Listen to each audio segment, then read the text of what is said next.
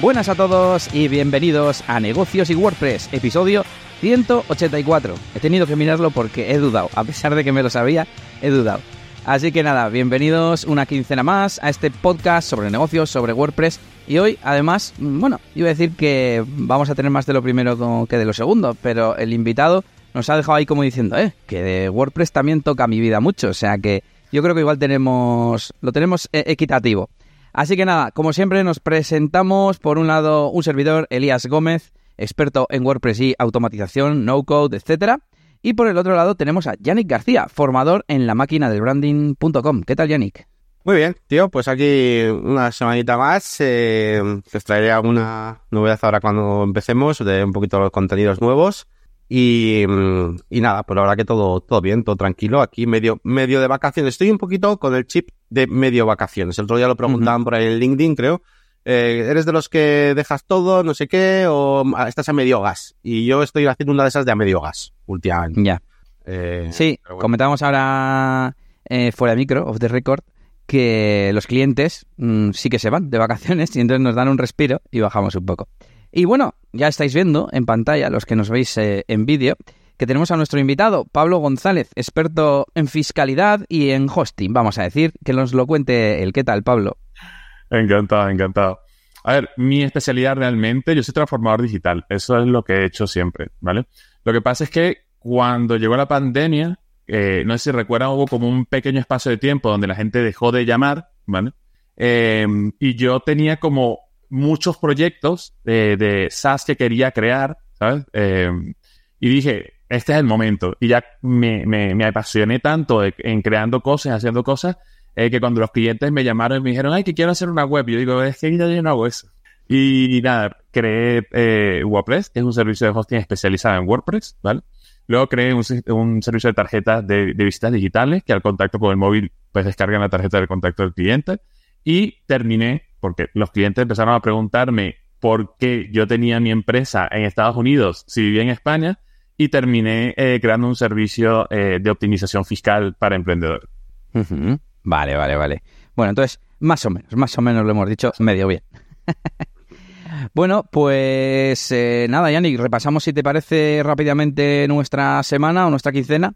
Se me ha quedado lo de la semana, ¿eh? Y nos vamos con la entrevista de hoy con Pablo. Sí, eh, vale, pues eh, simplemente, bueno, hoy os traigo como siempre, para empezar, pues eh, algunos contenidos, simplemente por recordar un poquito los contenidos nuevos que tenéis en mis, en mis redes, en mis sitios. Tenemos algún videito en la, en la máquina de branding.com, por supuesto, como siempre, donde continuamos el curso de código eh, de, con WordPress. Um, y donde pues tenéis también disponible el, el, último directo que hicimos, ¿vale? Directo general y donde he subido esta semana un vídeo un poco distinto, que es eh, un poquito utilizando Photoshop con la IA y, bueno, con la inteligencia artificial y viendo un poquito en detalle, ¿no? En profundidad todo. Después, de hecho, de hacer este vídeo, se me ocurrió que realmente se pueden hacer contenidos muy interesantes en ese sentido para TikTok y se me ha ocurrido que esta semana pues podía eh, soltar un, unos cuantos vídeos de estos a ver qué pasaba. Y solté ayer tres y hoy uno y pues como siempre, pues de repente TikTok le ha dado por este de aquí, pues meter 36.000 views a este vídeo, no sé por qué, y los otros no. Eh, pues no sé, TikTok a veces me hace eso, tengo aquí uno con 60.000 de repente también, tal, o sea, no sé muy bien el motivo, pero el caso es que uno de estos vídeos pues parece que lo está mostrando mucho, ¿no? Pero bueno, es muy interesante. La verdad que son vídeos que me está costando muy poquito eh, grabar porque me gusta y porque lo hago rápido y porque me parecen como divertidos, más bonitos que hablar de WordPress y he probado a ver si, a ver qué tal, ¿no? Eh, también eh, es un poco, ya sabéis que estoy probando con esto de TikTok, soy nuevo, ¿vale? Llevo nada, tres semanitas o cuatro o lo que sea, y estoy probando pues diferentes contenidos. Tampoco sé qué va a pasar, ¿no? Si mezclo demasiado, ¿no? WordPress, de diseño y tal, pero bueno, eh, era por probar un poquito este otro mundillo. Y la verdad que, que bien, bueno, eh, ¿qué tal me ha ido? Pues, pues bueno, e, este al menos bien. Los otros, sí, sí. Pues bueno, eh, normal. Ah, nada mal. Nada. Como decíamos el otro día, habría que ver la retención, a ver cuánto veo, pero siempre, siempre, pienso en eso cuando veo ahí, joder, 36.000 y, y me imagino la gente pasando así y digo, claro, ¿lo habrán visto? Digo yo que sí, porque si no, no seguiría recomendándolo. Pero yo te los he visto antes en, en YouTube Shorts y la ah, verdad que me han molado porque no solamente es, eh, mira, Photoshop ahora tiene aquí para meter un prom y ya está, no, no, le das su, tus matices, truquillos o cosas que se pueden, sí, se pueden combinar. Sí, está guay. Y yo nada, Yanni, que estamos ahora mismo revisando a ver si yo tenía algo que contar. Los clientes, como decíamos, mm, están medio de vacaciones, así que tampoco, tampoco he tenido oportunidad de que me pase nada ni de hacer nada así novedoso. Y lo que sí estoy a tope es con la faceta de DJ Elías, que ya hemos dicho que aquí no la vamos a contar, al menos los detalles, los pormenores. Pero sí, em, como hemos hablado de los mastermind que tenemos, que hemos tenido en, nuestra comunidad, en nuestra web, y que ahora son consultorías grupales y que yo presenté esta faceta como mi proyecto que mejorar, tengo que decir que estoy en un punto en el que mm, siento que he mm, llegado por lo menos a un hito. Porque ya tengo la nueva marca, aunque me falta todavía ponerla, yo que sé, en camisetas, ni siquiera tengo la web, pero ya tengo, ya tengo el logotipo, me están haciendo una lámpara 3D para poner en los eventos, em, he comprado equipamiento nuevo, me están llegando leads ya de Google Ads, tal, y eh, este año al final tengo bastantes eventos, así que siento como que, en plan, eh, mira, es que si haces una estrategia y la ejecutas, salen los resultados. Es, es, como un sentimiento que quería trasladar aquí, ¿no? Y que, mm, que todo el mundo se anime a, decir, es que a mí me gustaría dar una vuelta eh, de tuerca o un lavado de cara a mi marca o reenfocarme, lo que sea, en vuestro negocio o en vuestro proyecto. No hay más que tratar un, trazar una estrategia, las tareas que la componen y, a por ello. Un poco un mensaje optimista quería traer. Es un mensaje además que a mí, yo muchas veces lo tengo, sobre todo pues últimamente también que ando pues en mucho evento tal de marketing y tal, y, y, te das cuenta de que la mayoría de las veces la gente tiene un problema con esa primera fase de pasar de no hacer nada a hacerlo. Y muchas veces los consejos de marketing que, que, que te dan, que puedes comprar, vender, comprarle libros al otro, al gurú de tal, de cual, mucha gente ya lo sabe pero necesitan una persona que le diga, Aldo, para la semana que viene quedamos y has hecho ya este paso. Y esa parte de empezar es la rueda que luego va a mover todo. Esa es la parte más difícil. Que se pierde mucho en la planificación. El decir, pues, yo sé la teoría de que tengo que hacer esto y esto y esto y esto. Eh, a mí lo que más me ha funcionado es hacer una lista de cosas eh, y las voy haciendo prioridades. Conforme se me van ocurriendo, voy haciendo más. Y eventualmente em, empiezo a medir. Ajá, ¿qué es lo que me está funcionando de todo lo que estoy haciendo? Y empieza a filtrar y a quitar y a quitar y a quitar y mejorar y a mejorar y a mejorar y a, a explotar más las que mejor me van bien. Pero la cuestión es hacer, hacer, hacer y hacer. Yo decía, y con esto si te parece, Yanni, pasamos ya a la entrevista o al episodio como tal, que voy a tener que dejar el sitio a mi mujer, porque está mi mujer con su tienda online que le está funcionando bien y que está eh, hasta está contratando servicios para que le lleven las redes sociales, ha contratado una especie de coach de e-commerce y, en una y está también en un grupo como de emprendedoras eh, online y tal. Y tienen pues como reuniones de mastermind, ¿no? Y es curioso porque suele ser la que más avanzado lo tiene, pero la que menos se planifica. Ella va haciendo, va haciendo, va haciendo cosas y va tirando para adelante. Y es un poco lo que decíamos, ¿no? A veces, a ver, hay que planificar, pero también hay que ejecutar y empujar, ¿no? Que decimos nosotros a veces. Y, y, así, hombre, lo suyo es un equilibrio, ¿no? Ni, parálisis por análisis ni ir a lo loco como con una venda en los ojos. Pero bueno, la tengo que convencer a Nelly para que venga un día a contar cosas de su negocio. Bueno, saludamos por aquí a los que estáis en el chat, a Mauricio, que ha llegado el, primero, a Frankie y a Débora, que dice, grande Pablo. No todo más. Ah, mira, que fue absolutamente coincidencial, pero es que es una clienta de cielo. Pues genial, oye, pues eh, nada más que, o sea, nada mejor, ¿no? Que, clientes contentos, que, te, que encima te siguen. Así que genial. Bueno, pues Elías, si quieres, eh, podemos comenzar. Pues eh, lo primero, Pablo, por supuesto, cuéntanos un poco, resumidito, tu trayectoria profesional y cómo has llegado al punto al que estás ahora, aunque más o menos ya nos has contado, pero bueno, un poco más en detalle, ¿no? Eh, sí, vale, te preguntaban que por qué tenías una LLC o por qué estabas con tu empresa en Estados Unidos y qué, por qué. vale. Eh, a ver, mm, me salía el podcast aquí se no es plano, ¿vale? Yo he emprendido en montones de negocios digitales hasta que llegó un momento en que me di cuenta de em, lo que yo tengo eh, realmente es una necesidad creativa. Entonces, me encanta crear cosas, solía venderlas, ¿vale? Eh, luego empecé a crearlas para otros clientes hasta que me di cuenta de que yo quería crear productos que yo pudiese, vender en automático. Y eso es lo que estoy haciendo ahora mismo, ¿vale? Em, ¿En qué lo estoy enfocando? Todos tienen siempre un, público eh, eh, en común, que son personas que trabajan en el sector digital, especialmente agencias, ¿vale? Son a quienes más ayudo, donde puedo dar mayor soporte y eso, ¿no?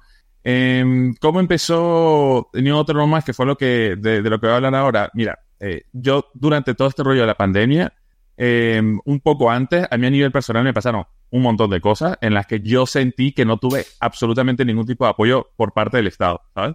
Y cuando yo... Fueron un montón de, cosas en las que yo tuve que pues, sobreponerme por, por mi cuenta, ¿no? Em, cuando las cosas empezaron a ir bastante bien, por ejemplo, con respecto al, hosting, eh, llegó un momento que yo dije, o sea, salí como de un letargo de decir, cuando las cosas me fueron tan mal, si no recibí ningún tipo de apoyo, ¿por qué ahora tengo yo eh, que poner la, eh, los, manos en el, candelero en pagar todo este montón de cosas que igual a mí, no me parecen, ¿no?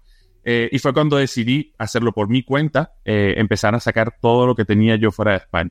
Em, al principio lo hice por un tema mera, mera, meramente eh, burocrático, pero luego la cantidad también, pues, el ahorro de impuestos, etc. Hubieron clientes que, eh, como puede ser, por ejemplo, en ese momento Débora, que empezaron a preguntarme por qué yo tenía una LLC en vez de tener una SL o por qué no era autónomo, ¿no? Y pues le empecé a, explicar y a, enseñarles de forma altruista cómo hacerlo. Por la barrera del idioma con Estados Unidos, empezaron a hacerme muchas preguntas y eh, ya resulta, resultó un momento en el que yo era su asesor sin, sin estarle cobrando. Y uno de ellos me dio la idea ya me da vergüenza, ¿por qué no creas un servicio y pues yo te pago?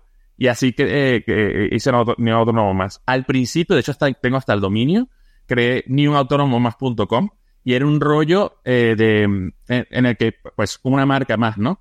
¿Y qué fue lo que terminé haciendo? Puse soypablogonzalez.com porque cuando empecé a crear contenido acerca del tema, para mí fue tan, hice tanta catarsis con, el rollo, ¿sabes? Escribir lo que te puedas ahorrar, por qué lo tienes que hacer y, todo este tema que para mí se, te convirtió, se convirtió en mi marca personal, pues en un sello de, eh, de información que yo quiero trasladar a las personas de que es un tema de decisión y no de, de obligación, en el cual tú puedes estar totalmente legal, ¿vale?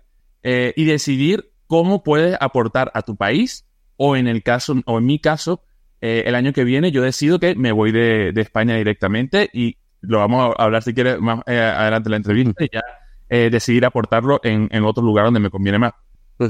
Es, muy interesante y además motivador y, además creo que ese tipo de negocios suelen funcionar bien en el sentido de que son siempre em, negocios en los que tú ya, ya de por sí estás ya ayudando a la gente y cuando te das cuenta de que, de que realmente tú, de que vales para eso, de que estás ayudando realmente a la gente, luego es cuando te das el chip de decir, bueno, pues oye, voy a cobrar por esto porque es un servicio que estoy dando ayuda, ¿no? Y está muy bien porque muchas veces, a veces no ocurre esto, ¿no? A veces necesitamos validar una idea, mirar a ver si hubiera clientes, ¿no? Pero, por ejemplo, a mí, muy, o sea, no es lo mismo, ¿no? Pero sí me ha recordado un poco a mí en el sentido de que yo empecé a hacer también mis vídeos de YouTube sin ningún tipo de propósito en general y luego ya cuando vi que a la gente le gustaba y había gente diciéndome, oye, tío, pues ah, gracias a ti estoy haciendo páginas web, tal, fue cuando dije, jolín, pues entonces es que esto vale para, para algo, ¿no? Puedo vender. Entonces suele funcionar bien porque validas el negocio, ¿no? Primero, por así decirlo, y cuando te das cuenta de que realmente eres útil, dices, pues ahora voy a vender, ¿no? Así que me ha recordado un poco eso.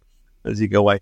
Lo típico de que la gente lo necesite, es luego que quieran pagar y que puedan pagar. Bueno, pues ya tenemos la primera, la gente lo necesita. Eso, la gente me lo está pidiendo. Pues sí, em, estaba revisando un poco nuestro guion, no voy a mentir, y antes me he leído mm, un poco las, las, indicaciones de la web. Em, y, pero vaya, vaya, se me ha ocurrido una forma distinta, otra pregunta diferente.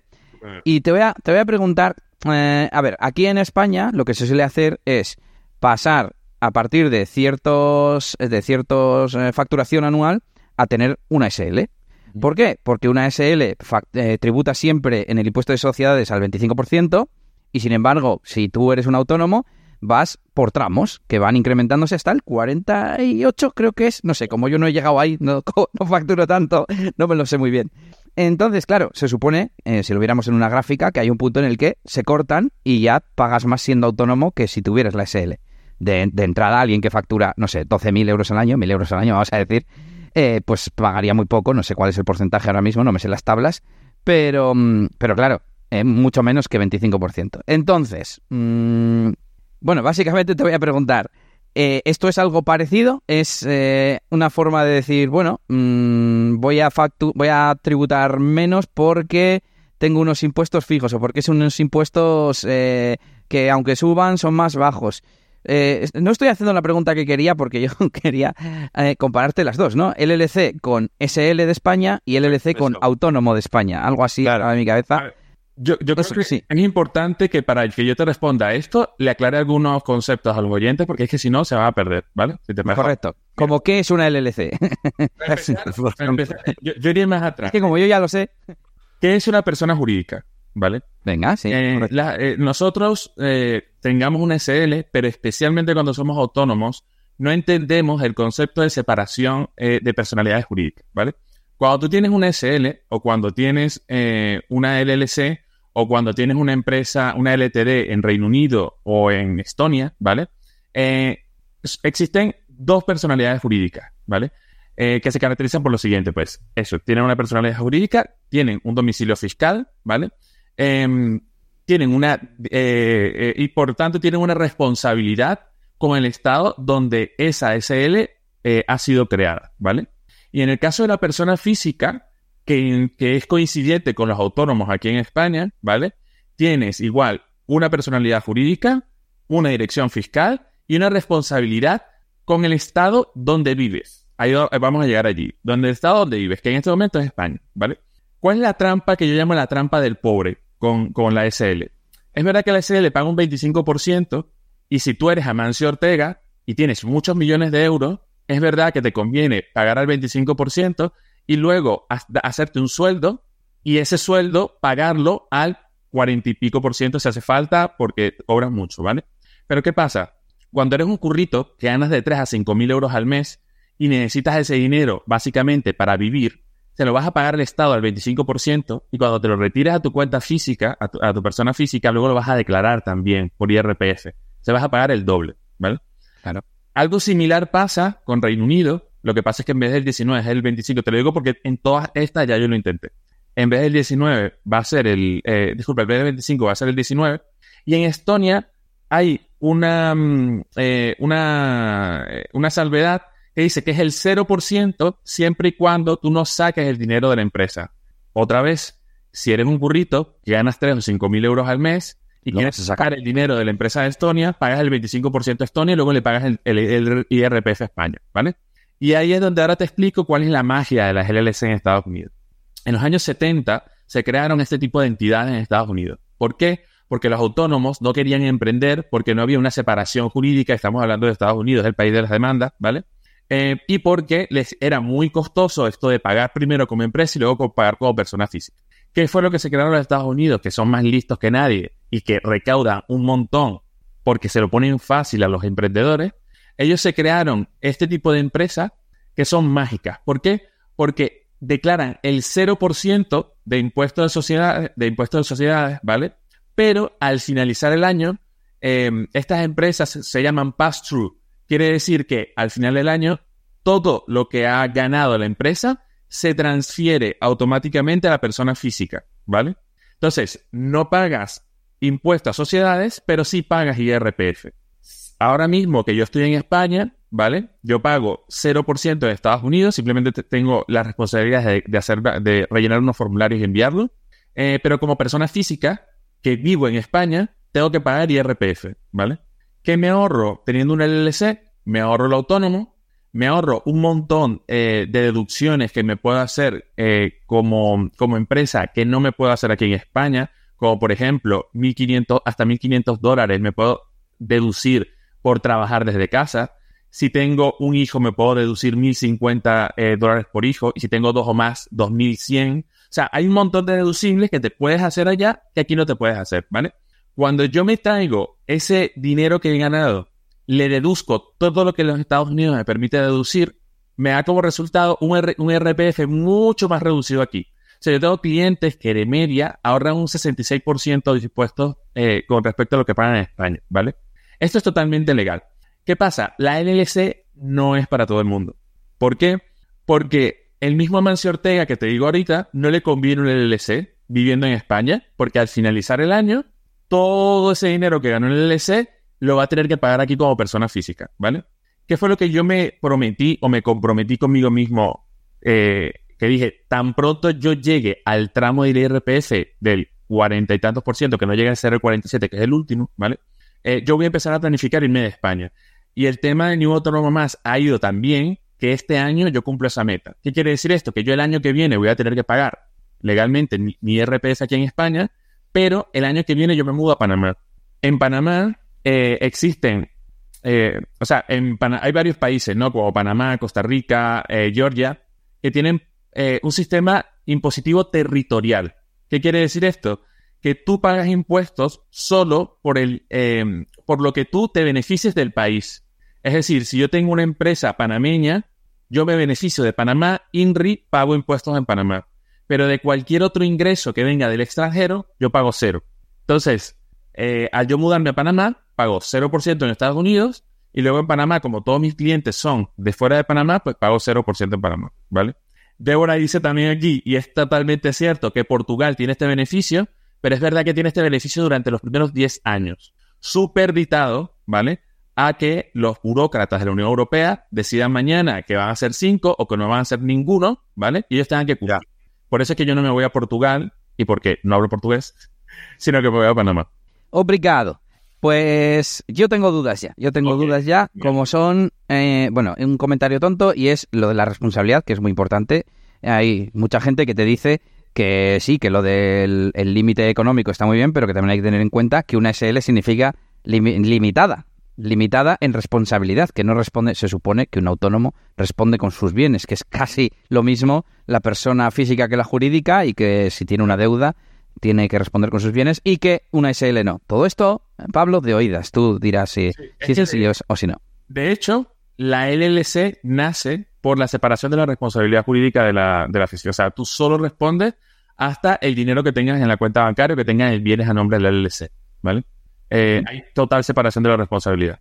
Y yo tenía una pregunta que todo el rato digo, este se me está yendo ya por otros temas y quiero meter la pregunta de eh, cómo se transfiere el dinero de la LLC estadounidense a ti. O sea, claro, no es una nómina, porque si, o sea, ¿cómo, es legalmente que te llega a ti un dinero al banco o una venta o cómo funciona eso? A ver, aunque hay una responsabilidad, eh, una separación de la responsabilidad, también es verdad que a nivel fiscal son la misma cosa. Entonces, no llega a ser un préstamo, ¿vale? Eh, pero tampoco llega a ser un salario. Cuando tú tienes un SL, tú te haces un salario y el salario es un gasto de la SL, ¿correcto? Sí. Cuando te colocas un LLC, yo siempre le doy este, este, a, este ejemplo a los clientes, ¿vale? Si tú tienes 5.000 euros en la LLC, porque te entraron un montón de clientes, ¿vale? Y luego, el mes enero sacas 1.000, febrero sacas 1.000 y marzo sacas 1.000, ¿vale? En, en el banco tienes 2.000 de saldo, ¿verdad? Sí. Pero tienes que declarar 5.000 de ganancia. Sí. Exactamente. O sea, porque el dinero es el mismo. Tú te lo puedes transferir a tu cuenta bancaria sin ningún tipo de problema, ¿vale? Hay un orden, de hecho yo le doy a los clientes un software que se conecta automáticamente con el banco y nada más tienen que ir marcando, pues esto lo hice de esto, esto es una factura, esto es tal. Pues ahí mismo pones, esto es un dinero, porque también pasa, ¿no? Yo, por ejemplo, cuando te empiezas el LLC, la cuenta está pelada. Tú tienes que coger dinero tuyo y ponerlo en el LLC pues para pagar gastos o lo que sea, ¿no? Pues eso es un dinero que tú ingresaste a, LLC como una especie de préstamo y luego eh, cuando quieres sacarte un sueldo, que te lo puedes sacar diario si te da la gana, ¿vale? Eh, también son como préstamo, pero al final, cuando vas a hacer la declaración final, ese, ese dinero que transfieres entre el LLC y tal, eso no afecta al, a, las ganancias o las pérdidas. Mm, yo no lo entiendo del todo. Todo el rato estoy pensando en que aquí el gobierno, en, teóricamente, cualquier dinero que te entre, mmm, Claro, es que yo lo que había pensado es marcharte a, o sea, hacerte unas vacaciones, o sea, marcharte y sacarlo todo ahí, toda la pasta, y Hasta 10.000 pavos supongo que puedes traer en un avión. es, esto, que que yo estoy proponiendo, o, lo que yo ofrezco, es absolutamente legal y no tienes que hacer ningún tipo de triquiñuelas raras, ¿vale? No, no, sí, legal sí, pero me refiero a que no, sabemos, sería si yo cómo, cómo es, o sea, o, cómo hay que, cómo están, cuáles son los límites. O, si tú un mes ingresas en tu LLC un millón de euros, ¿vale? Y te quieres transferir a tu cuenta bancaria un millón de euros, ¿vale? Y te gastas el millón de euros en una casa en la playa, lo único es que cuando vayas a declarar la renta, ese millón de euros, porque te lo hayas transferido a ti, no es un salario, no es un gasto, no es un nada, es un millón de euros. Ya. ¿Me explico ahora? Sí y no, pero por ejemplo a mí si una persona me da un dinero en forma de donación, las donaciones tienen un impuesto y luego encima tengo que pagar en el IRPF. Entonces, no termino de entender cómo nos quitamos de esa doble imposición que tendríamos si fuese SSL más con salario, ¿sabes? Ah, pero estamos hablando ahorita de una LLC o estamos hablando de un SL? LLC, LLC. Pero El- Las LLC pagan un 0% de impuestos. sí, eso ya lo he entendido. Pero mm, ya, no, sí, que, que el recibir dinero no implica tener que pagar nada, es lo que nos No, quieres no, decir. no, no, no, o sea, em, la LLC, ¿vale? Eh, puede recibir toda la cantidad de dinero que quieras y tú te la puedes transferir a tu cuenta, ¿vale? Lo único es que ese egreso, para que lo, para que lo veas mejor, mira, tú le compras mañana un, un servicio, un servicio de hosting a mí, ¿correcto? ¿Mm? por la LC. Eso es un gasto. Y eso es un gasto que te puedes deducir. ¿Vale? Si tú sacas dinero para tu propia cuenta, simplemente como que lo anotas, más no te lo deduces porque no es un gasto, Sí. sí. porque es el mismo dinero. O sea, todo el dinero que hay en la LLC y el que te, eh, eh, y el que te transfieres a tu cuenta es exactamente el mismo dinero. Vale. Eh, lo voy a decir como otra cosa, como- de otra manera. Si, si yo mañana me meto 10 millones de euros de mi LLC de Estados Unidos a mi cuenta, esto es, es una especie de, ¿Ah? de chiste, o no sé cómo decirlo. Ya- Eh, a- a- alguien diría, ¿aquí qué ha pasado? ¿De dónde viene este dinero? Y Es que creo que la duda, la duda es, esa cuenta no puede ser una cuenta, entiendo yo, cualquiera. No puede ser una cuenta de un banco cualquiera, entiendo yo. Porque Es un si banco- no, Es, es un banco cualquiera, pero tú tendrás que, eh, si son 10 millones de euros, pues tendrás que probar que tienes un contrato con una empresa eh, que, que te hizo la transferencia, que le has enviado una factura, ¿sabes? Ahora, lo que tú quieres, yo quiero, yo entiendo que lo que quieres decir es cómo luego justificas repatriar ese dinero a España, por ejemplo, ¿no? Sí, eso es. O sea, yo pienso que me va a decir Hacienda, coño, 10 millones de euros. mm, o me Claro. explicas de dónde ha venido o, o te quito la mitad. Y Claro. punto, porque este país funciona así. Es que te va a quitar la mitad.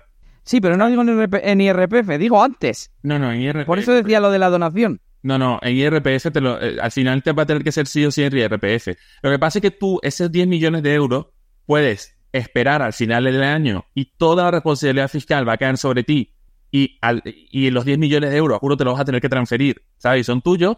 O tú puedes pedir un adelanto de 5 millones de euros o de 100 mil euros o de 5 mil euros, ¿vale? Y luego al final vas a tener que declarar los mismos 10 millones. Lo que pasa es que te adelantaste 5 mil o 10 mil o 100 mil. ¿Me explico? Pero la- la- el, el gordo de lo que te entró, menos los gastos, vas a tener que declararlo sí o sí por, eh, por IRPF. Sí, sí, eso lo tengo claro, sí, sí. ¿Vale? Solo que me imagino un policía yendo al banco en plan, ¿qué ingreso es este tan gordo de esta persona? Porque has dicho, le haces una factura, has dicho en un momento, a la LLC. Yo no le estoy haciendo ninguna factura. ¿En concepto de qué? Se me hace raro que no haya un, pues eso, que no sea una nómina o que no sea un, un, un algo. ¿Cuál es el concepto de esa transferencia de dinero? la, la LNC es, ano- es anónima. Bueno, se puede- ¿hay algún tipo de... ¿Es anónima? Esto es importante. Esto, esto que acabas de hacer, Jenny, es importante, pero ve lo siguiente, ¿vale? Acuérdate que la, la factura, tú no te la vas a hacer de la LLC a ti. Si ahí te entraron 10 millones de euros a tu cuenta, es porque tú le hiciste un servicio a alguien. Entonces tú le habrás facturado a ese alguien 10 millones de euros y esa persona te habrá hecho una transferencia a ti. ¿Vale? No sé si te entiendo. Yo se la haría a la, LLC, a la LLC. Yo No, le hago la factura y me paga. a tu cliente. Tú, em, ok. A nivel de negocio, tú imagínate que tú, Elías, no, Elías Gómez, no existes. Solo existe la LLC. Y hay una relación entre la LLC y tu cliente, que es el que en todo caso te factura, eh, te, hace, eh, te pide un servicio de 10 millones de euros, tú le das una factura, tienen un contrato eh, y te pagan los 10 millones, ¿vale? Pero ya te digo yo, si son 10 millones de euros, primero te va a contactar el banco antes de contactarte Hacienda. Entonces, eh, dicho esto, si en ese momento pasa y tú tienes, o sea, tú para justificar tienes que tener factura, contrato y este es el cliente, ¿correcto? Luego, cuando tú transfieres ese dinero a España, si te llega... Pero yo no quiero justificar por qué la LLC ha, ha recibido 10 millones, sí, de un cliente de un servicio. Yo quiero justificar por qué los tengo yo, que no soy la, La LLC. que te haces a ti mismo. Claro, Esa es la que tienes- no termino de entender. Porque tú Pero tienes una LLC en Estados Unidos, ¿vale? Y te has hecho una, o un anticipo o, o te has transferido todo el dinero del LLC. Es que, acuérdate que hay una responsabilidad, digamos, eh, legal y luego está la responsabilidad fiscal. Hay una separación jurídica en lo que es legal, a quién pueden demandar, pero fiscalmente la responsabilidad de la LLC y la tuya es la misma. sí, sí. Bueno, sin más, no, no me imagino recibiendo, ya no 10 millones, que lo he dicho muy exagerado para que se entendiera el ejemplo, pero me da igual, eh, 30.000 euros al mes y que nadie me pregunte nada. Ah, es dinero que recibes de tu empresa de Estados Unidos y, y luego como la tributas en IRPF ya está. Mm, Pero como, no. que, tuvieras, como que tuvieras una SL en España, es exactamente lo mismo. Ya, pero en España no me vendría el dinero de fuera, ¿sabes? y la, y la LSL estaría pagando un 25% de impuestos de sociedades. Entonces es normal que no me pregunten, Eh, ¿sabes? a Son esas dos diferencias. No, a ver, cuando tú tienes, cuando tienes una LLC, tienes una cuenta en un banco llamado Wise, que es un, un- un banco que tiene sede, sede en Bélgica y en Estados Unidos, ¿vale? Y es una cuenta eh, multimoneda. Están súper acostumbrados a recibir dinero sin ningún, o sea, es que no, no tiene ningún tipo de problema. Eh, el due diligence eh, te lo hace el banco antes de empezar eh, a, a- a- a operar con la cuenta. Pues te va a pedir el número de IAN de, de- del banco, tu pasaporte, pues toda, absolutamente toda la información. Y hasta que no te valide, no te abre siquiera la cuenta.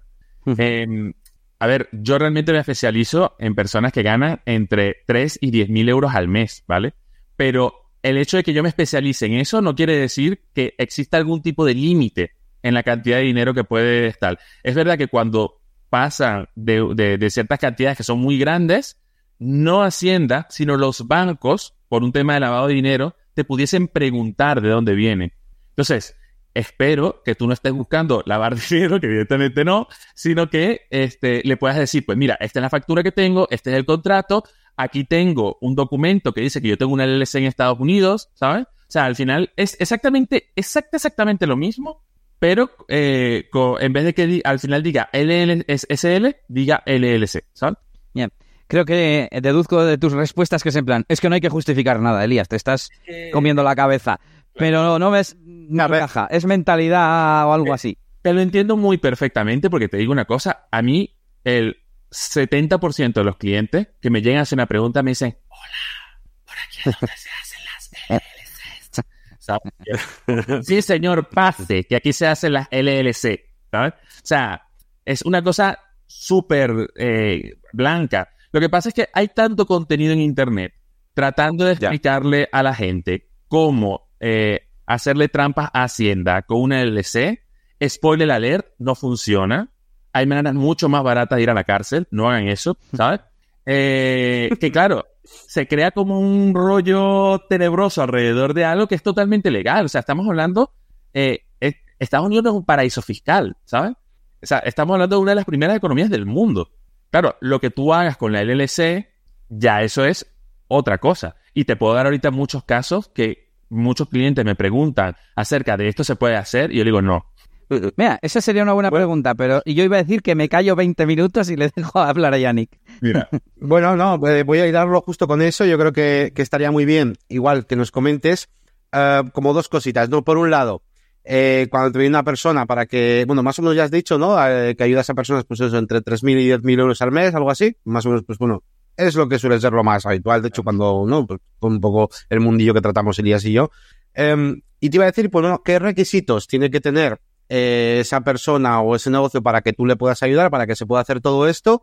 Y em, que nos cuentes, a ver, no paso ahí, no al, mil- al milímetro, pero sí, bueno, pues mira, cuánto se puede ejecutar eh, y con qué cosas termina, ¿no? Una persona de este tipo que tú ya le has ayudado, ¿con qué vas a terminar? Vas a terminar, mira, pues con una, eh, con una empresa tal, una LLC, vas a terminar con una cuenta bancaria, vas a tener un domicilio fiscal en tal, o sea, un poquito qué requisitos pides y con qué terminas. ¿Cuál es la- luego una vez que ya está todo hecho, entre comillas, eh, qué es lo que tienes que mantener, por así decirlo? vale. Eh, para crear el LLC se necesita simplemente ser mayor de edad y tener pasaporte. Un pasaporte vigente. Eso es todo lo que se necesita, ¿vale? Ahora, para trabajar conmigo, eh, yo pido otras, eh, otros requisitos. Y es que sea, se trabaje eh, 100% en entornos digitales y que el producto que venda no tenga nada que ver con venta de productos físicos, ¿vale? Los, Eh. tus clientes pueden ser de, da igual que sean el 80% españoles, da igual, o sea, da de igual. cualquier parte del mundo. Lo que pasa es que en España yo resuelvo unos problemas, que es el excesivo, em, la, la excesiva carga fiscal, eh, y cuando trabajamos con clientes sudam- eh, de Sudamérica, el problema que tienen es sobre todo con el cambio de moneda, eh, con la, mm, la posición que tienen las empresas de sus países para poder tradear con el mundo. Eh, por ejemplo, en México el, el último año se devaluó la moneda un 20%, un 20%, en Argentina un no sé cuántos mil por ciento. Entonces, Ya.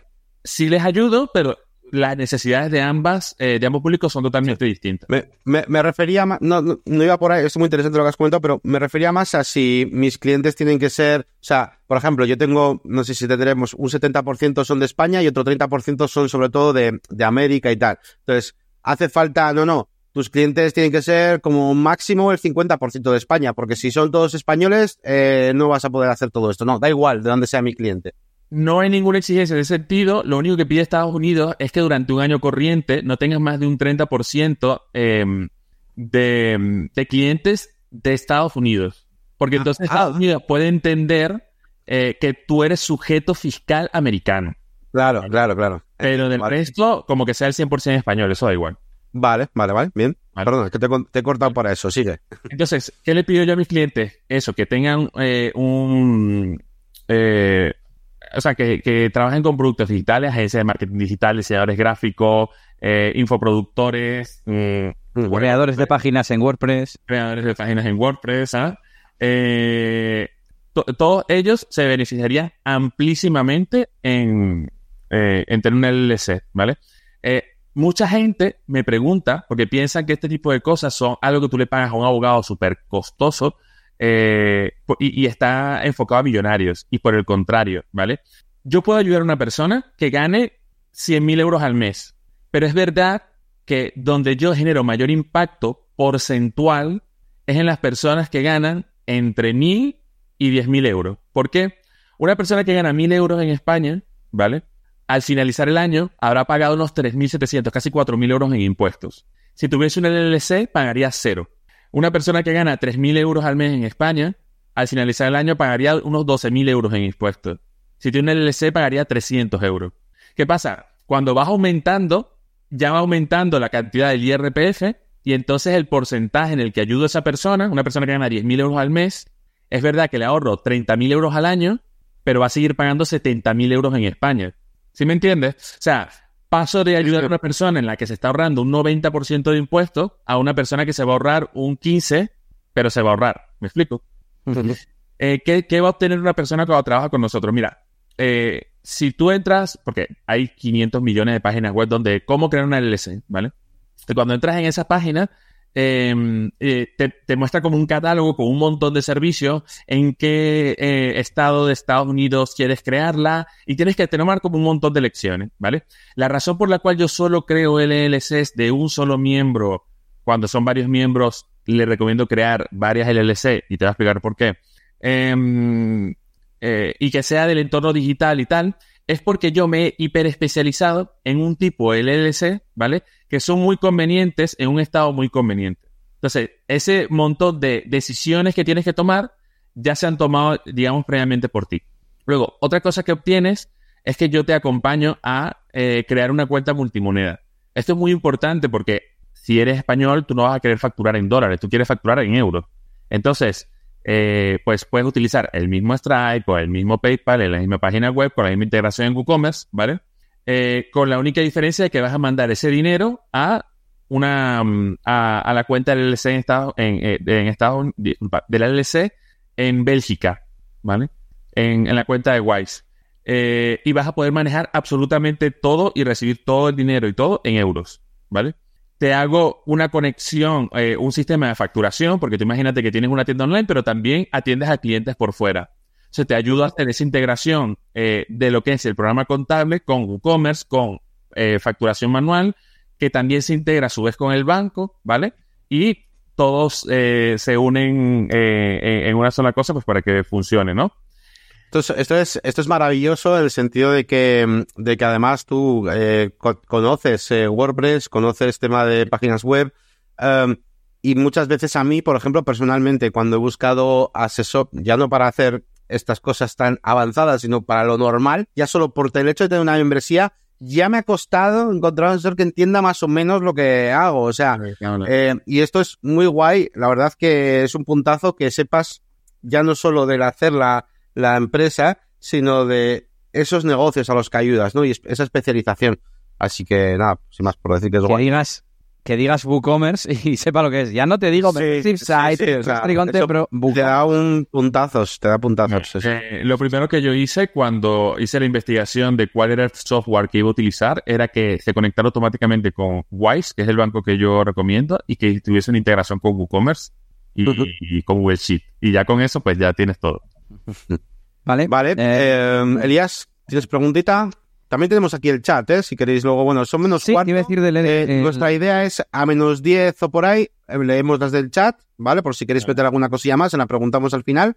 Y mientras, pues seguimos con lo que... Lo único, Yannick, que alguna va como al hilo de alguna cosa que se ha dicho, ¿sabes? Ah, bueno. Preguntas como aisladas. Ya. Entonces, eh, no sé si quieres es- leer. Venga, vale. pues Algunas, de hecho, se han quedado ya viejas. Venga, pues hacemos la rondita ahora, hacemos una pausa ahora, venga, y hacemos rondita de, de comentarios. Em, aquí estaba Débora que comentaba lo de Portugal. Hay mucha gente eh, yéndose a Portugal últimamente, la verdad. Em, dice em, eh, Nico, dice, ¿eso no se puede hacer también con una LLC en USA? Sí, Eh, claro. Es justamente eso. Yo creo que estábamos hablando primero de otra cosa, entonces, pero realmente es de lo que estamos hablando. Eh, Frankie que dice, entre Panamá y Dubái prefiero los camellos, allá tampoco hay renta. Vale. Es una cuestión de gusto, pero es verdad lo que dicen, Kuwait también puede hacerlo y en los Emiratos Árabes Unidos también. O sea, esto que estoy diciendo de Panamá eh, no es algo panameño, es un sistema impositivo que se llama territorial. Hay, hay dos tipos de hecho, están los territoriales, que es decir, si cobramos eh, IRPF o si cobramos empresas, pero sí solo sí, el, el dinero salga de- de- de- del mismo país, ¿vale? Y hay otros estados que no cobran IRPF directamente, o sea, no tienen impuesto a las personas físicas. Nico González que comentaba también, la LLC paga impuestos donde esté constituida la LLC, si no estoy eh, equivocado, si no estoy mal. No, las LLC son, eh, a ver, si tú eres una persona eh, americana, si tú eres un americano y vives en, yo qué sé, mm, Los Ángeles, ¿vale? Tu LLC paga cero y al finalizar del año, toda tu responsabilidad fiscal pasa a ti como persona física y pagas el impuesto de persona física a la persona que, de, de lo que le toque a una persona pagar en Los Ángeles. Ujú. Luego teníamos aquí a Débora que decía, la duda, es, la duda es cómo usamos en nuestro día a día el dinero si vivimos en España, si tenemos una cuenta en LLC. Vale. Mira, cuando yo abro la cuenta en Wise, eh, también se abre una cuenta personal. Puedes utilizar la misma cuenta bancaria si quieres, o puedes tener tu cuenta en BBVA o la Caixa, como quieras, ¿vale? Las transferencias entre Wise y la mayoría de los bancos españoles son instantáneas, o sea, te llegan en tres segundos. Te puedes transferir dinero de un lado a otro sin ningún tipo de problema. Lo único que toma en cuenta es que eh, tú deberías transferirte a tu cuenta bancaria eh, los gastos que son tuyos. Es decir, si vas a comprar, yo qué sé, zapatos o vas a comprar ropa, eso no vas a comprarlo desde el LLC, lo compras de tu cuenta personal. O sea, te transfiere dinero a tu cuenta personal y pagas, ¿vale? Claro. Ahora, todos los gastos que vayas a imputar a la LLC, trata de tener el cuidado de que sea desde la cuenta de la empresa. Es decir, Claro. no transfieras dinero a tu cuenta personal y luego compres toner para la impresora desde tu cuenta personal. Eso es todo. Ujú. Pero del resto, fiscalmente tienen la misma responsabilidad.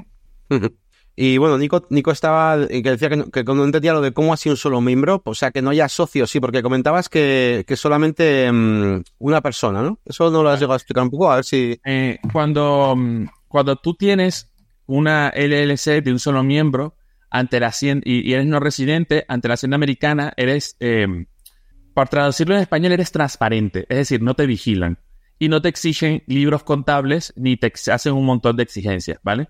¿Qué quiere decir eso? Que son mucho más laxos con los gastos que te puedas desgravar. Em, los mayores gastos que tiene un LLC, es al finalizar el año, los modelos 5472 y 1120, que tienes que declarar sí o sí.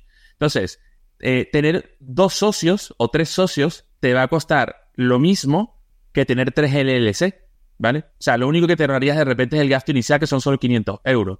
Por lo cual, es mucho más beneficioso que si son dos o tres socios, se creen dos o tres LLC, ¿vale? Y que lo que hagan es que tienen contratos entre ellos. Entonces tienen muchas más eh, eh, eh, oportunidades de facturarse entre ellos, de grabarse gastos, me explico, es mucho más beneficioso. Y no te está, y no te está poniendo el ojo la hacienda americana y tampoco te, te- lo pone la hacienda española, ¿no? Vamos con un comentario de Oscar y luego dos preguntitas que te voy a hacer yo, que se me han ocurrido rápidas. Eh, dice Oscar, ¿tienen costo las transferencias a los bancos españoles a tu cuenta personal? 0,23 céntimos la por transferencia. Vale. Yo te iba a preguntar acerca de tu propio negocio. Em, Pero la cuenta es gratuita, o sea, la cuenta es gratuita, multimoneda, La- eh, te va vale, y salen comisiones, 0,23 por transferencia. Vale.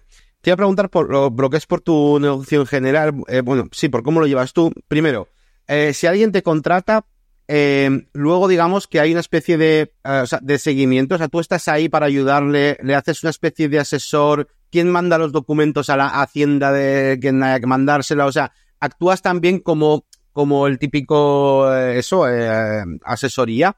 o no, o es montar, la- montar el, el tinglao y paras ahí ya. No. Nosotros cobramos 500 euros por crear la LLC, ¿vale? Eso. Y luego, Eso, ¿Cómo es el servicio? ¿Cuánto vale y qué, qué vendes? Y- luego cobramos- tal. y luego cobramos 150 euros mensuales o 1.500 Vale. euros anuales, ¿vale? ¿Qué cubre eso? Cubre de que tú no tengas que eh, ocupar de absolutamente nada, ¿vale? Más que mantener al día tu, tu software contable, hacerme cualquier pregunta, me envías un correo electrónico haciéndome cualquier pregunta, pues que tengas dudas o lo que sea.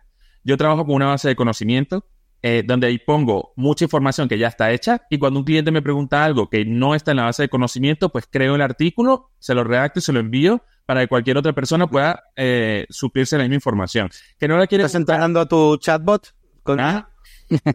Iba a da un poco pereza. Em, y, y, ¿Y qué más? Eh, No, eso que era un poquito eso, saber si había un seguimiento después, ya veo que sí, que es un servidor, eh, que es lo genial, ¿eh? para mí es lo que me parece guay. Y luego te iba a preguntar una cosa así, si, si me lo puedes decir rápido, que es, eh, ¿cuál suele ser la principal causa, igual es un poco rara la pregunta, pero de- por el que alguien, o bien tú le digas, no, pues mira, no te conviene, no lo hagas, o bien una persona diga, no, lo siento, te rechazo. O sea, tanto el motivo de que te rechacen, digamos, por el servicio, o el motivo incluso de que tú le digas a él, no, no es para ti. O sea, que, sea, que te suela pasar. De que yo le diga eh, que no, es por la venta de productos físicos. Es lo que más me dicen. Me dicen sí, pero. Y, o, o, o el otro día me dijo alguien que quería montar una inmobiliaria virtual y es como, ¿really? Eh. No, no. ¿Y, y quién va a hacer las visitas? Yo, entonces no es virtual. ¿sabes? Eh, eso. Y, y lo otro es. eh, ah, y que, y que. Porque quieren subvenciones. Y claro, no puedes pedir subvenciones si tienes un LLC. Fíjate que yo he pensado en el metaverso, que era una inmobiliaria del metaverso, que sí sería digital.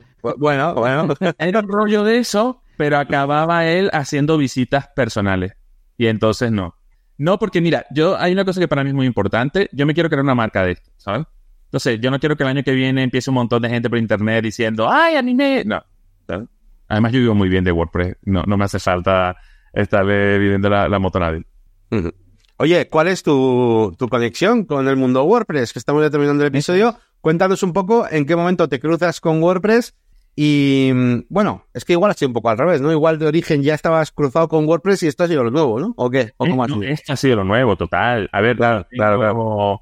Yo, o sea, yo tengo trabajando con WordPress antes de que yo si- siquiera supiera cómo hacer una página en WordPress. O sea, mi primer emprendimiento hace 17 años fue en WordPress y yo no tenía ni pajolera idea de cómo se llevaba esa página, ¿sabes? Em, luego creé eh, una especie de agencia de marketing digital que realmente lo que hacía era de agencia de desarrollo. Yo contrataba, yo tenía personas en Sudamérica a las que yo contrataba eh, para que las agencias de España se sirvieran de servicios más económicos, ¿vale? Entonces revendieran a sus clientes y pues nosotros haríamos eso. Como una- se llamaba la fábrica de la web, porque tal cual éramos una fábrica de hacer web, ¿vale? Eh, nos especializamos muchísimo, muchísimo en WordPress. lo tenía muy claro, no me iba a poner a, a aprenderme 500 CMS, hacemos una cosa y ya. Así, ahorita, y soy muy, muy así con todo, ¿sabes? Yo hago una cosa y que los clientes se adapten a esa cosa que hago, ¿sabes? No, no me gusta ir brincando de, por, por todos los palos, ¿no? Eh, y luego hice servicio de hosting y es, o sea, lo que yo he aprendido en estos tres años con el servicio de hosting con respecto a WordPress es impresionante, o sea, evolu- Con el soporte, ¿no? Guau, guau, guau. Sobre todo porque, a ver, yo tengo muchos, eh, yo tengo seis eh, eh, agentes de soporte en Sudamérica, ¿vale? Pero claro, los técnicos suelen tener una mente muy sota caballo rey, ¿sabes? Entonces, yo me encargo dentro del servicio de hosting es cuando hay que ser imaginativo, ¿sabes? Como pensar fuera de la caja y decir, mira, y si combinas estas cosas, ¿sabes? Nosotros tenemos un servicio que se llama Más Soporte, en el que podemos, eh, eh, dentro del hosting incluimos cualquier tipo de pregunta que tenga que ver con WordPress y hacer hasta cuatro horas de soporte premium, que es, hazme una landing y te la hacen, ¿sabes? Siempre y cuando esté dentro de las cuatro horas mensuales. Eh, y entonces, claro, no somos un servicio de hosting al uso, sino que damos un soporte que va mucho más allá del típico no me llega el correo electrónico o se me va la, la página web. De WordPress me puedes invitar cuando quieras, que te puedo hablar lo que, lo que quieras de WordPress. Muy bien, muy bien. Otro, Pues, Elías, pa' otro episodio. Eso para otro episodio. el siguiente episodio hacemos la, la parte de WordPress. no de WordPress. Sí, em, pues mira, mm, había otras preguntas relacionadas con esto último, yo creo que las podemos responder. Em, ¿Tienen costo? Esta ya no hemos leído. Y sí, bueno, pues eran las de las de Nico que dice, hablas que usas Wise em, o Wise. Eh, ¿Hace de procesador de pagos en la tienda o hace de banco para recibir el dinero? De momento no lo hace, pero estoy absolutamente seguro que eso lo van a hacer en, en, cualquier momento, porque Wise es un banco que evoluciona mucho. Pero de momento, Stripe es mi salvador, nada me falta, ¿sabes? O sea, eh, puedes utilizar cualquier procesador de pago que haga transferencia a una cuenta europea, ¿sabes? Que es un IBAN conectado a un banco que recibe y envía en segundos. O sea, es una maravilla. Tampoco me quedó claro lo de Panamá que hablabas. Vale. A ver, eh, hay eh, en el mundo hay básicamente, a, grosso modo, ¿vale? Tres tipos de sistemas impositivos. Está el eh, territorial, ¿vale? Está el residencial, digamos, ¿vale? Y hay unos que directamente no le cobran absolutamente nada a las personas físicas, solo se lo cobran a las empresas, ¿vale? Entonces, España es residencial, es decir, que tú vas a pagar impuestos por todas tus rentas en cualquier parte del mundo mientras resides en España. Y ese es el, sistema que utilizan la mayor, la, eh, países del mundo, ¿vale? Y luego Panamá y otros países como Dubái, ¿vale? Tienen un sistema, eh, Dubái o, Emiratos, tienen un sistema impositivo territorial, que quiere decir que ellos solo cobran impuestos a las personas físicas y a las empresas, siempre y cuando el dinero esa persona lo reciba del mismo país. Es decir, una empresa panameña o un particular le ha pagado a una persona o a una empresa, ¿vale? como la LLC es americana y todos mis clientes son la mayoría españoles y de, Sudamérica, ¿vale? Eh, mis ingresos vienen del extranjero con respecto a Panamá. Entonces, como mi responsabilidad con la LLC es cero y ella me transfiere toda esa responsabilidad a mi persona física, yo tengo la responsabilidad de declarar impuestos allá donde vivo. Ahora cuando vivo en España tendré que comerme el IRPF con patata, pero el año que viene, cuando me mude a Panamá, tendré un 0% porque ellos no me van a cobrar nada por que mis clientes no son de Panamá. No sé si se entendió. Sí, sí. Pero ¿cuál es el tercer sistema de impuestos? ¿Territorial, residencial? Ah, territorial, residencial. Y luego está uno que directamente no le cobra a las personas físicas. Imagínate eh, uno que sea, que sea eh, residencial, es decir, que le cobra a todas sus empresas a nivel mundial, como puede ser España, pero no a las personas físicas. Entonces, como, como... ¿Y quién lo tiene? Lo que te interesa es que al país donde te mudes no le cobren impuestos a la persona física. Porque donde está tu empresa, residencia en Estados Unidos, te cobra cero. Entonces, cero más cero, cero.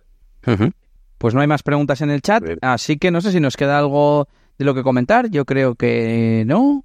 Yo creo que queda. Quizá, no quiero meter la pata, pero a mí me suena que algo había para nuestra comunidad. Ah, claro que sí, yo soy muy pesado. A ver, eh, y esto yo creo que es importante. y yo lo voy a decir al principio para que la gente luego sepa, pero bueno, que luego esto. claro, yo he creado un cupón de descuento, ¿vale? Que se llama Negocios WP y de por vida, ¿sabes? Eh, yo mm, a todo el mundo le digo cuando entra a la web, mira, entre, hay una parte de preguntas y respuestas, hay una calculadora para que proyecte la cantidad de dinero que puedes ahorrar, haz una consultoría conmigo, es totalmente gratuita y esto no es una oferta limitada, válida por tal, esto es de por vida con que coloquen en negocio WLP en, eh, como código de descuento, eh, tienen un 20% de descuento en la, en, en, la creación. ¿Cuál es tu página web, Pablo? ¿Cuál es, cuál es tu página web? Muy fácil. Soy pablogonzalez.com. Vamos a ponerlo por aquí. Yo creo que ustedes tendrán eh, como eh, comentarios del episodio y tal, ¿no? Sí, sí, sí. Eso, pues lo ponen allí. Sí, sí, sí. Pero mira, tomamos también aquí, aquí el banner. Perfectamente. ¿Vale? Y, nada, la verdad que es súper interesante eh, para todos nuestros clientes y también, bueno, yo, eh, claro, yo no sé, tampoco, me ha quedado, o sea, no explica un poquito la idea, la cosa con WordPress, pero no con negocios y WordPress, entonces, pero bueno, que es súper interesante para todos nosotros, para Elías, para mí, que tenemos negocios y WordPress, incluso en la máquina de branding, que yo tengo muchos seguidores también, pues que me siguen en mi comunidad, que aprendemos WordPress y también incluso en YouTube, y que además todos tienen un perfil donde muchísimos, vamos, todos encajarían un poco con, con, el, con el negocio que has montado para ayudar, no solo ayudar a autónomos y a pymes, sino ayudar a autónomos y a pymes que se dediquen a cosas digitales como las que hacemos, como el desarrollo web, como tener membresías, etcétera. Así que, mm, que genial, que yo esa parte del nicho así tan concreta no la sabía y, me ha parecido muy guay. Así que mm, nada más. Eh, no sé si quieres comentar alguna cosa más, Elías. No, Eh, yo creo que con esto estaría todo. Estaba pensando mm, alguna pregunta final, pero creo que se nos alargaría. Así que por mí terminamos aquí. Pablo, nada, muchas gracias. De todas maneras les comento algo. Eh, yo no, yo no, eh, nunca tendré un negocio de ropa porque básicamente me aburre un montón de ropa, pero me encanta eh, WordPress y me encanta el tema fiscal. Así que si les queda cualquier pregunta, si la comunidad les dice lo que sea, mándenme un correo y yo les respondo las veces que haga falta, ¿sabes? Porque a mí me encanta hablar de mi trabajo. Genial, Pablo. Pues, pues nos vamos a llevar bien entonces. Lo dicho, muchas gracias por haber venido al podcast, por concedernos la entrevista y esperamos que le haya sido útil a nuestra audiencia. Con esto nos despedimos. Eh, ya sabéis que podéis encontrarnos en negocioswp.es, en la máquina del branding.com a Yannick y en eliasgomez.pro a mí y a soypablogonzalez.com a nuestro invitado. Así que nada, hasta dentro de dos semanas, Yannick. Hasta luego.